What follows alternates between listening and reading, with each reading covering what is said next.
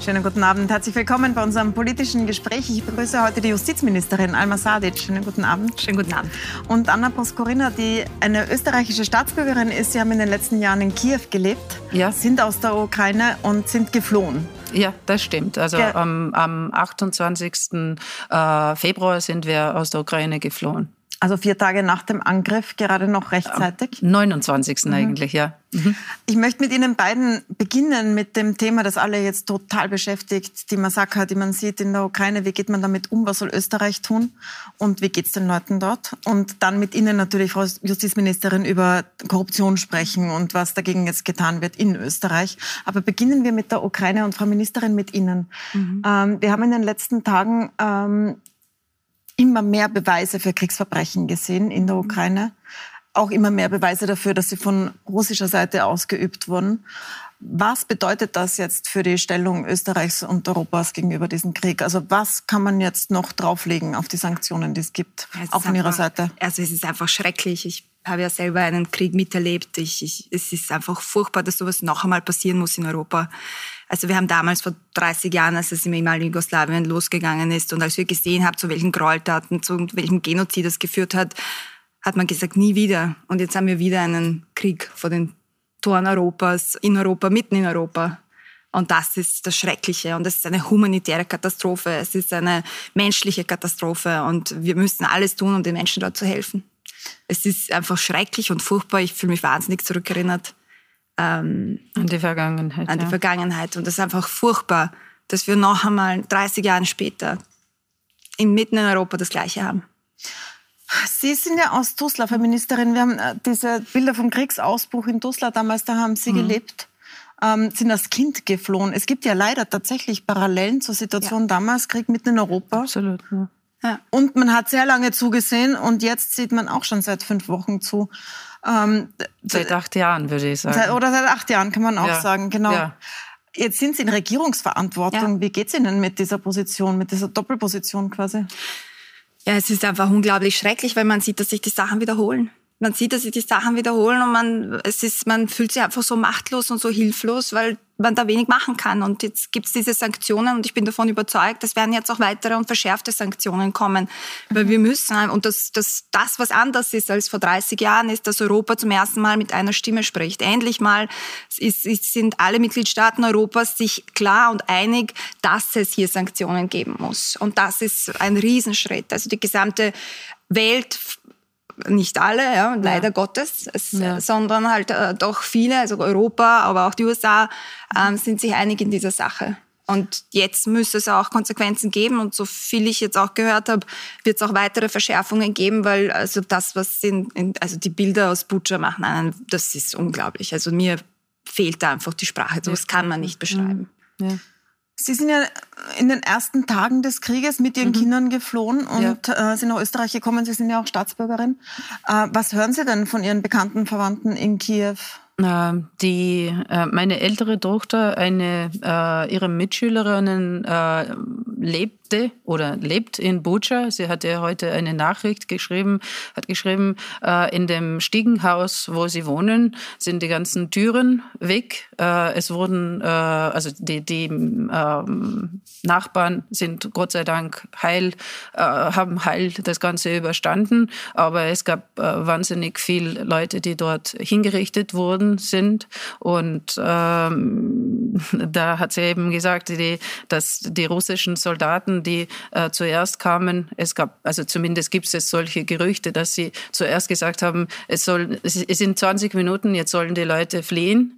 Und dann kommen äh, die Kadyrov-Leute und dann gibt es äh, Massaker. Und manche haben sich gerettet, andere eben nicht. Äh, Frau Justizministerin, es, es gibt jetzt zwei Dinge zu tun. Das eine ist zu versuchen, mal das Blutvergießen zu stoppen. Das zweite auch, mhm. das aufzuarbeiten ja. und Verantwortungen herzustellen. Beginnen wir beim ersten. Sie haben schon gesagt, Sanktionen werden verschärft. Jetzt weiß man, Sanktionen mhm. sind keine kurzfristige Maßnahme. Ähm, Sie haben selbst mal zum Beispiel gesagt, Sie könnten eingreifen in Vergaben an russische Firmen. Was mhm. haben Sie denn in der Hand? Was können Sie denn tun, auch mit Ihren Kollegen und Kolleginnen?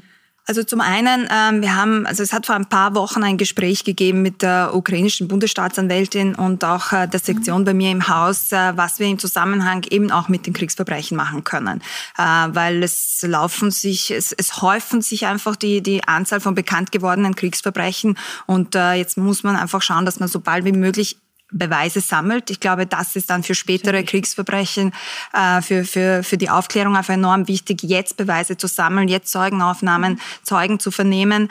Ähm, daher haben wir jetzt auch eine Kontaktstelle bei Eurojust eingerichtet. Ähm, beim letzten Justizministerinnenrat wurde ja genau darüber gesprochen, wie alle einzelnen Mitgliedstaaten jetzt auch schnell Beweise sammeln können, äh, wie man das Ganze koordinieren kann, somit wenn und halt somit auch den ICC, den Internationalen Strafgerichtshof in diesem Zusammenhang Zusammenhang unterstützen kann. Mhm. Wir haben Wird jetzt Österreich Ex unterstützen bei der? Ja, wir haben jetzt eine Expertin entsendet zum ICC. Ähm, ich glaube, es ist ein wichtiger Schritt, um hier auch die Expertise bereitzustellen. Ähm, also abgesehen von den zwei Millionen Euro, die man an den ICC ähm, zahlt, äh, ist jetzt diese Expertise auch, äh, auch wichtig. Und äh, zum, zum anderen ist diese Kontaktstelle bei Eurojust einfach auch notwendig, um tatsächlich auch koordin zu koordinieren, weil es werden auch viele Menschen nach Österreich kommen. Ähm, sie sollen auch eine Möglichkeit haben, über die Gräueltaten zu berichten und zu mhm. erzählen. Ähm, aber äh, wir wissen alle, wenn man äh, traumatisiert über äh, Sachen auch erzählen muss, ist das wahnsinnig schwierig und traumatisierend. Da gibt es aber zum Glück sehr gute äh, Organisationen und Spezialisten, ähm, die auch die Menschen, die traumatisiert sind von Kriegsgeschehen, auch betreuen. Also das ist jetzt einfach enorm wichtig. Auch ganz viele Kinder, die jetzt kommen, ähm, die man unterstützen muss. Also viele auch, einige auch unbegleitet. Also das sind viele Punkte, die da müssen wir jetzt als Gesellschaft einfach dran arbeiten, dass es diesen Menschen, die, nach, die nach Österreich kommen, auch, ja, auch ich, gut ich glaube, ja. Ich glaube, es ist nicht nur, äh, es sind nicht nur die, die unmittelbar dort waren traumatisiert. Ich glaube, die ganze Gesellschaft mhm. ist ja mittlerweile traumatisiert, weil, äh, weil man eben in diese Hass, in diesem Hasszustand permanent sich aufhält. Und äh, das ist eben wahnsinnig wichtig, dass man hier vor Ort eben mit dem Thema auch arbeitet, mhm. weil mhm. das wächst sonst in das Unermessliche. Ja, und bleibt auch Generationen noch so, genau, ja, kann, genau. Es, es, es gibt ja auch mhm. so Aufrufe, Hassaufrufe in den Social Networks, die werden immer, immer präsenter jetzt in mhm. der Ukraine. Ähm, wenn man das stoppen wollte, da rufen viele in der Ukraine natürlich nach einem militärischen Einsatz. In Jugoslawien hat man sehr, sehr lange gewartet. Ähm, erst als Srebrenica passiert ist, dieses ganz große Massaker, hat man darüber gesprochen und erst beim nächsten Massaker im Kosovo dann hat man mhm. dann einen NATO-Einsatz geplant. Das wäre, wenn man das vergleichen würde, wenn man jetzt warten würde, bis ein Massaker in Moldawien oder Transnistrien oder woanders äh, geschieht. Was ist denn Ihre persönliche Meinung? Ich weiß, es ist jetzt nicht Ihr Ressort, aber Ihre persönliche Meinung, was müsste man denn tun, um dieses Blutvergießen, diese Massaker zu stoppen? Also ich glaube, das Wichtigste ist jetzt einfach geeint zu sein und äh, weiter auch die Sanktionen zu verschärfen. Nur so schaffen wir vielleicht. Ja. Das Problem ist ja, man ist ja immer mit einer Person konfrontiert, die Eben. gerade den Verstand verloren hat, wenn man das jetzt so sagen kann. Ja. Ja. Also deswegen ist halt jetzt die Frage, äh, und die große Hoffnung, dass dann halt irgendwann mit den Verschärfungen äh, der Sanktionen, dass, äh, dass es hier vielleicht auch innerhalb Russlands auch gewisse Bewegungen gibt, die sagen, okay, jetzt ist aber Stopp, ja, weil das, so geht's nicht weiter. Und ich hoffe wirklich nicht, dass das so lange dauert wie damals. Ähm, in der Ukraine wird ja sehr stark gerufen nach einem NATO-Einsatz, Flugzeugen, ja. mehr Waffen. Mehr Waffen, klar, man muss sich verteidigen gegen sowas, ja. das ist klar, aber der, der NATO-Eingriff ist etwas, das nicht alle teilen, die auch hier sind. Wie erleben Sie denn diese Diskussion unter den Geflohenen und denen, ich, die dort sind? Ja, ich persönlich bin äh, strikt dagegen, weil ich verstehe, dass ein NATO-Eingriff äh, einfach den Krieg erweitern würde nach mhm. Europa. Aber das ist eine ähm, von für die Leute dort vor Ort eine absolut äh, entfremdende Meinung. Und man will sie nicht teilen, weil man will eben den Schutz bekommen und man will nicht über die nachdenken, die eben auch aus der Ukraine geflohen sind. Es ist sehr schwierig, einfach sich zu abstrahieren von dem Problem, in, in dem man lebt. Man will einfach, dass das Ganze gestoppt wird. Aber es ist eine mhm. Illusion, dass man mit militärischen Mitteln das Ganze stoppen kann. Das wird sich Weil nur Hass ausbreiten. Wächst, Sie? Ja, eben, ja. Und das ist, es ist dann auf beiden Seiten und das, äh, man erzeugt dadurch ein immerwährenden Herd so Kriegsherd zwischen Russen und Ukrainern. Und äh, wenn man dann noch die Unterstützung von Europa bekommt, eine militärische, direkte militärische Unterstützung, ich fürchte, das wird sich nur verschlimmern, nicht, äh, es wird nicht besser werden. Aber die Ukrainer sehen das ganz anders. Äh, sie wissen ja den äh, Ruf nach äh, mhm. dem Oh Close the Sky. Das ist nach wie vor eine extrem starke Bewegung in der Ukraine. Mhm. Jetzt wird das wahrscheinlich nicht kommen, so wie es aussieht. Und man muss befürchten, dass dieser Krieg länger dauert und man nicht einfach zurückkehren kann zur Ukraine, wie sie jetzt ist, wo die Institutionen genau. noch da sind. Genau. Sie haben sich beschäftigt in Ihrer Dissertation mit, der, mit dem Wiederaufbau von Institutionen, von der Justiz in dem Fall im ehemaligen Jugoslawien. Was kommt denn dazu auf dieses Land, wenn das länger dauert und die Institutionen in einem längeren Kriegszustand sich mhm. befinden? Das wird eine unglaublich herausfordernde Aufgabe, Aufgabe danach. Mhm. Also das ist ja eigentlich das Schwierigste danach, quasi die, die Aufarbeitung, die, die Reconciliation, wie man das nennt, das wird ein, also das wird wahnsinnig schwierig. Mhm. also damit das leicht ist, ist es schon zu spät mit diesen Massakern, die schon stattgefunden ich haben. Ich glaube, dass also dass jeder trägt diesen Schmerz mit Absolut, sich. Es sind ganz ja. viele Menschen, die ihre nahen Angehörigen, die Kinder, die verloren Eltern verloren mhm. haben also es, es ist einfach eine extrem schwierige ja, es ist eine Situation. Tragödie. Es ist eine ja. Tragödie. Ja. Und das Einzige, was wir auch als Österreich tun müssen und auch wahnsinnig viele Österreicherinnen und Österreicher tun, ist den Menschen, die hier ankommen, genau. den Menschen helfen und die Menschen un unterstützen. Und ich kenne auch sehr, sehr viele Familien, und das ist wirklich die, über alle sozialen helfen, Schichten ja. hinweg, über alle politischen Lager, die genau. auch Wohnungen zur Verfügung gestellt haben. Und da bin ich wirklich sehr dankbar. Also, dass, dass, dass hier einfach so viel Bereitschaft da ist, mhm. zu helfen, zu unterstützen. Wir wissen auch von ganz vielen auch ähm, minderjährigen äh, Schutzsuchenden. Genau. Es gibt viele Waisen auch in, in der Ukraine, ähm, die, die unbegleitet nach Österreich, nach Österreich kommen. kommen ähm, ja. Und da, da müssen wir uns um die Menschen kümmern. Und man weiß auch, das war damals in Bosnien-Herzegowina auch so, je länger der Krieg dauert, umso mehr Kinder, ja, und umso mehr Kinder. Schmerz ist da, umso mhm. mehr Kinder kommen unbegleitet. Genau. Weil die Eltern einfach aus purer Verzweiflung sagen, wegschicken. Einfach ja die Kinder zumindest raus. Ja. Mhm. Es kommen ja jetzt auch Kinder an, also ja. gerade ja. heute sind Kinder angekommen, wir haben das in den Nachrichten gesehen. Ähm, was, was brauchen denn die Menschen in der Ukraine? Äh, ja, was, hab, was, äh, was, machen Sie mit Ihren Freunden, Angehörigen? Wie äh, ich habe hab Bekannte in äh, Kharkov zum Beispiel. Äh, mhm. Es äh, bilden sich so äh, freiwilligen Organisationen, wo sie nicht nur Zivilisten helfen, sondern auch Militär, weil sie sagen, die Leute beim Militär müssen genauso essen und mhm. genauso brauchen sie Medizin. Das ist ein sehr schwieriges Problem, vor allem im Osten, weil die Medikamente dort sehr spät ankommen. Deswegen sollte sollte man viel mehr mit so äh, kleinen Freiheiten, also freiwilligen Organisationen auch arbeiten, mhm. nicht nur zentralis zentralisiert, sondern mhm. auch vor Ort. Und da, die wissen schon ganz genau, was konkret vor Ort gebraucht wird, mhm. weil man sollte nicht das äh, abstrakt helfen ins, äh, ja, in, in, in, ins Nowhere, ja. Und umgekehrt, das letzte Frage noch zu diesem Ukraine-Komplex. Ähm, es, sind ja, es ist ein Gasembargo jetzt wirklich so wirklich im Gespräch. Das würde Österreich sehr hart treffen, weil wir 80 Prozent russisches Gas haben. Deswegen ist von Österreich derzeit abgelehnt. Aber Sie haben jetzt gesagt, man muss alles tun. Was sagen Sie dazu? Wir müssen auch raus aus Gas. Also die Klimaschutzministerin seit ihrem Amtsantritt äh, schon auch vor dieser ganzen, äh, vor dem Krieg in der Ukraine hat immer schon gesagt, wir müssen raus aus Gas. Langfristig ja, aber jetzt langfristig äh, und jetzt einfach so schnell wie möglich die alle Möglichkeiten einsetzen, um raus aus Gas zu kommen. Und äh, jetzt müssen wir uns einfach schnell auch gemeinsam Sachen überlegen, ähm, wie wir möglichst nicht mehr so abhängig sind. Also die aber heißt 10, das Embargo ja oder nein?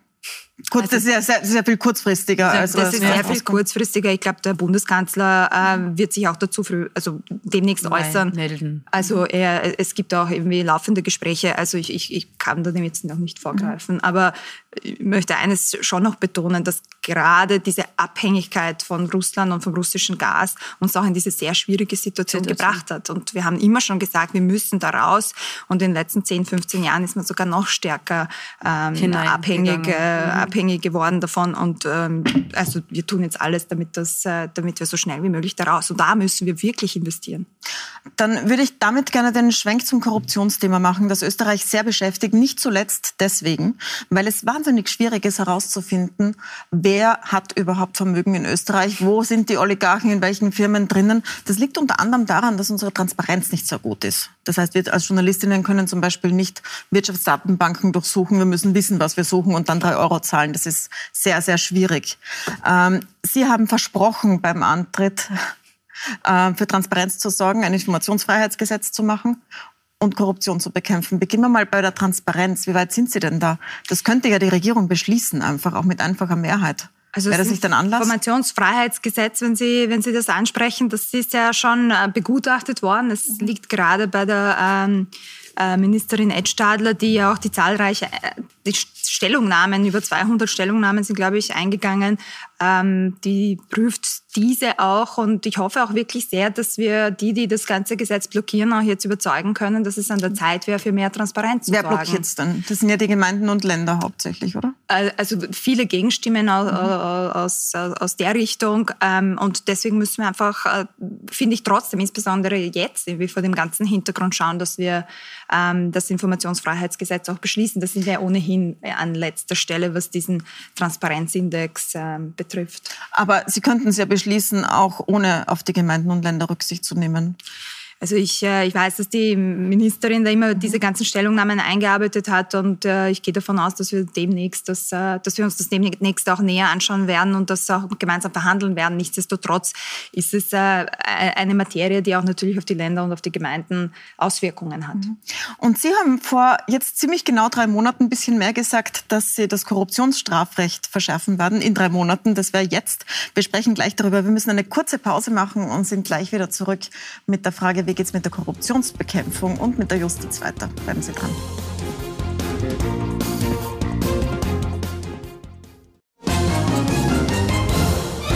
Willkommen zurück bei unserem politischen Gespräch. Bei mir zu Gast ist die Justizministerin Alma Sadic und Alma Proskorina, die aus Kiew geflohen ist vor kurzem und uns berichtet hat aus der Ukraine.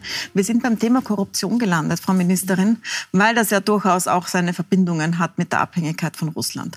Jetzt haben Sie im am, am Anfang Jänner gesagt, Sie stellen im April, Anfang April, das neue Korruptionsstrafrecht vor. Das wäre jetzt. Wie weit sind Sie denn? Also wir haben aber damals schon angekündigt, wir haben das Korruptionsstrafrecht analysiert, ähm, um zu schauen, welche Lücken ergeben sich. Und das mhm. Ibiza-Video hat uns damals besonders veranschaulicht, ja, wir haben Lücken in unserem Strafrecht. Es müssen dringend Sachen geschlossen werden. Diese Lücken eben geschlossen werden, zum Beispiel der Mandatskauf, also dass man sich ein Mandat einfach kaufen kann.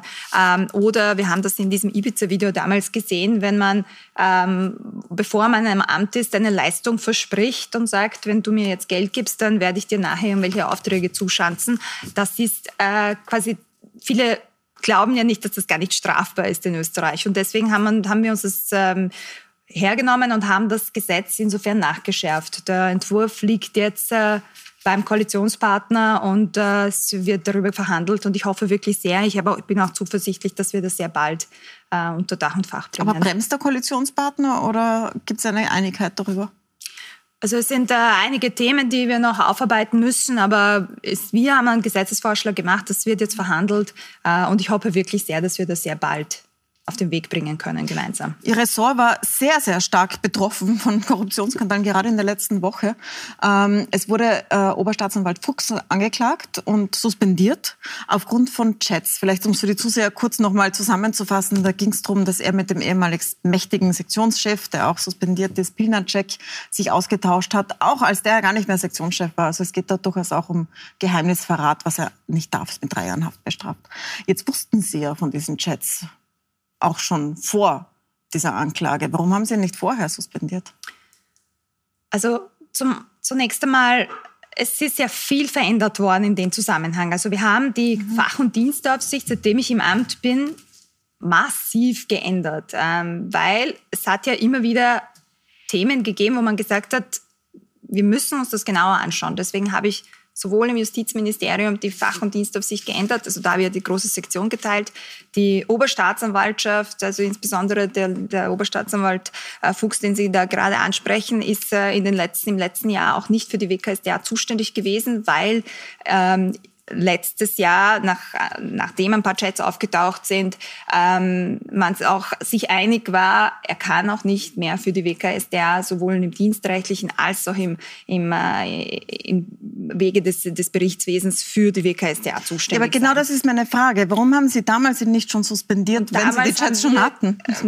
Also nicht alle, aber mhm. damals haben wir sehr wohl, da habe ich beim OGH eine Suspendierung angeregt und der OGH hat gesagt, das reicht nicht, um einen Staatsanwalt zu suspendieren. Und dann muss ich natürlich an der unabhängigen Rechtsprechung orientieren. Wenn der oberste Gerichtshof sagt, das geht nicht, dann geht das nicht. Mhm. Es sind dann aber weitere Chats aufgetaucht und es gab dann auch ähm, ein Ermittlungsverfahren und äh, dementsprechend auch idente ähm, Dienstverfahren. Und als das Ermittlungsverfahren an, abgeschlossen wurde und äh, die Staatsanwaltschaft gesagt hat, da, jetzt geht's zur Anklage, dann war für mich auch klar, ein angeklagter Staatsanwalt, Oberst leitender Oberstaatsanwalt geht sich dann einfach nicht mehr aus und dann habe ich die vorläufige Suspendierung ausgesprochen. Die wird jetzt vom obersten Gerichtshof geprüft und äh, ich bin gespannt, was jetzt rauskommt. Was man sich auch fragt, ist, können die zurück? Also kann äh, Pilnacek, der ehemalige kann Fuchs zurück? Oder kann auch zum Beispiel Staatsanwältin Poppen, wie man die direkt in eine Kanzlei gewechselt ist von der WKSDA, enge Vertraute von Fuchs, ähm, die in Korruptionsverfahren tätig ist, die Kanzlei Eineter, karenziert ist jetzt. Können die wieder zurück, wenn sie freigesprochen sind? Oder gibt es da einen äh, Grund, sie fernzuhalten von diesen Stellen für also, Sie? Als Justizministerin bin ich an die Gesetze gebunden. Als Justizministerin bin ich auch an das Dienstrecht gebunden. Ähm, das heißt, wir werden sehen, was der oberste Gerichtshof zur vorläufigen Suspendierung sagt. Wir werden sehen, was, äh, was die Gerichte zu den Anklagen sagen werden. Äh, und die Entscheidungen der Gerichte sind dann auch zu, zu respektieren, selbstverständlich, auch von mir als Justizministerin. Das heißt also, Sie können zurück, wenn Sie freigesprochen werden, gerichtlich. Das genügt. Also es gibt keine politische, moralische sich, Verpflichtung. All das muss man sich anschauen. Aber in erster Linie gilt für mich das Gesetz, auch das Dienstrecht und, und das Gesetz. Mhm. Und an gesetzlichen Maßstab halte ich mich selbstverständlich. Wie wollen Sie das Vertrauen in die Justiz wiederherstellen, wenn man jetzt sieht, wie diese Verbindungen da sind, wer wem Hausdurchsuchungen über Chats mitteilt, äh, Dokumente schickt, äh, Kollegen beschattet und so weiter? Wie, wie, wie soll das gehen? Also viele dieser Konflikte habe ich damals, habe ich ja geerbt, als ich ins Amt gekommen bin. Mhm. Also es ähm, reicht ja alles schon Jahre zurück und deswegen war die erste Maßnahme damals, als ich ins Amt gekommen bin, in den ersten paar Monaten eine, diese große Se äh, Sektion auch zu teilen. Das war eine große Strafrechtssektion, wo ich gesagt habe, da ist zu viel gebündelt, da, das, die muss man trennen, da ist zu viel Macht in einer Person ähm, und daher war es wichtig, hier auch diese Organisationsänderung ähm, durchzuführen. Ähm, das, das das Zweite, was, was wichtig sein wird, und ich nehme diese Berichte sehr ernst. Ich habe zwar tiefgreifende Veränderungen vorgenommen mhm. und im Untersuchungsausschuss hat die Leiterin der Wirtschafts- und Korruptionsstaatsanwaltschaft und einige leitende Oberstaatsanwälte, äh, leitende Staatsanwälte haben gesagt, ähm, es ist schon vieles viel besser geworden. Und dass es viel besser geworden ist, ich finde, das muss auch sichtbar werden. Ähm, und deswegen habe ich jetzt äh, ein Innovationsprogramm ins Leben gerufen, um genau das auch zu machen. Wir wollen uns anschauen, wie wir die Justiz zukunftsfit machen können. Da geht es um Modernisierung, da geht es um ähm, Inklusion auch äh, und da geht es auch um die Stärkung der Unabhängigkeit. Und äh, das Innovationsprogramm heißt Justiz 2030. Mhm. Das wird jetzt mit dem Sommer starten äh, und wir werden uns diese drei Bereiche auch mit Expertinnen und Experten anschauen, ähm, um hier auch Lösungsvorschläge in dieser Legislaturperiode zu machen. Das klingt sehr weit weg, 2030. Zwei Forderungen liegen ja am Tisch. Es gibt einen Korruptions-, Antikorruptionsvolksbegehren. Das fordert zum Beispiel, dass die WKSDA geschützt werden soll, indem sie in Verfassungsrang kommt, also dass die Korruptionsjäger geschützt werden von Zugriff. Und es gibt die Forderung oder den Vorschlag eines unabhängigen Generalstaatsanwaltes. Diese zwei Dinge, ähm, was halten Sie davon? Sind die umsetzbar? Werden Sie die umsetzen? Also zum Generalstaatsanwalt, da tagt ja auch aktuell eine Expertinnengruppe, die, ähm, weil wir als Bundesregierung auch gesagt haben, ähm, ja, wir wollen ähm, zur Richtung Generalstaatsanwalt Staatsanwalt. Wir wollen Richtung äh, mehr Unabhängigkeit für die Staatsanwaltschaft, mehr Unabhängigkeit im Sinne Unabhängigkeit von der Politik. Mhm. Ähm, und deswegen gibt es Expertinnen, die sich jetzt gerade ähm, damit beschäftigen, wie kann man so ein Modell bauen und wie kann so ein Modell ausschauen, dass man das tatsächlich dafür sorgt, dass die Staatsanwaltschaft auch unabhängig ist und wir somit auch den Forderungen ähm, des Europarats entsprechen. Ich habe noch eine äh, Frage zu Ihrer Person. Es ist Ihre Dissertation, über die wir schon gesprochen haben, als wir über die Ukraine gesprochen haben, über die, den Justizaufbau in, nach den Jugoslawienkriegen äh, wird gerade auf Plagiate überprüft. Es geht da zum Beispiel um die Hälfte des Inhaltsverzeichnisses, das wortgleich woanders auch zu finden ist. Ich habe sie mir angesehen, also da ist viel drinnen, das sehr lesenswert ist, aber es gibt diese Untersuchung. Was machen Sie denn, wenn da rauskommt, dass das ein Plagiat ist nach wissenschaftlichen Standards? Also ich habe die Vorwürfe als falsch zurückgewiesen. Ähm, es gibt auch äh, viele, die sagen, dass das so nicht stimmt und dass äh, dieses Gutachten, das anonym verfasst wurde, ist, ähm, wird auch geprüft jetzt von der Universität und ich bin sehr froh, dass das, äh, auf, also dass das jetzt von unabhängigen Wissenschaftlerinnen und Wissenschaftlern auch geprüft wird. Ähm, ganz zum Schluss möchte ich noch kommen auf eine Folge des Ukraine-Krieges. Es tut mir leid, dass Sie in diesem Teil jetzt nicht vorkommen, aber Sie wissen, Korruption ja. ist ein sehr ja, ist wichtiges ein großes Thema. Thema ja. Und wir hatten äh, das Gespräch. Aber eine Folge ist die Teuerung. Und Sie haben jetzt beim Maklergesetz etwas mhm. geändert, das die Mieter entlastet. Allerdings, also die Vermieter müssen jetzt äh, zahlen, mhm. wenn sie einen Makler beschäftigen. Ähm, allerdings kommt auf die Vermieter ja noch viel mehr zu. Die müssen jetzt zum Beispiel Gasheizungen austauschen. Ist das was, was da auch noch oben drauf kommt, dass den Vermietern das umgehängt wird oder zahlen jetzt weiter die Mieter die Kosten aus ihrer Sicht? Also die Mieterinnen und äh, Mieter sind, glaube ich, heilfroh, wenn sie nicht mehr für eine Leistung zahlen müssen, äh, die sie nicht selbst beauftragt haben. Es das hat so. niemand verstanden, warum man eine Maklergebühr zahlen muss, obwohl man die Makler nicht beauftragt hat. Ganz im Gegenteil, man ist selbst irgendwie auf die verschiedenen Plattformen gegangen, hat eine Wohnung gesucht, ist zu Besichtigungen gefahren äh, und muss dann noch oben drei um drei, drei noch zwei oder drei Monatsmieten zahlen. Und das war eigentlich für viele einfach nicht verständlich, warum man da ähm, diese Leistung zahlen muss. Wir haben uns das ausgerechnet im Justizministerium, das sind ungefähr 55 Millionen Euro, die sich Mieterinnen und Mieter jetzt jährlich ähm, sparen, wenn man das in Summe zusammenrechnet. Nicht jeder, leider.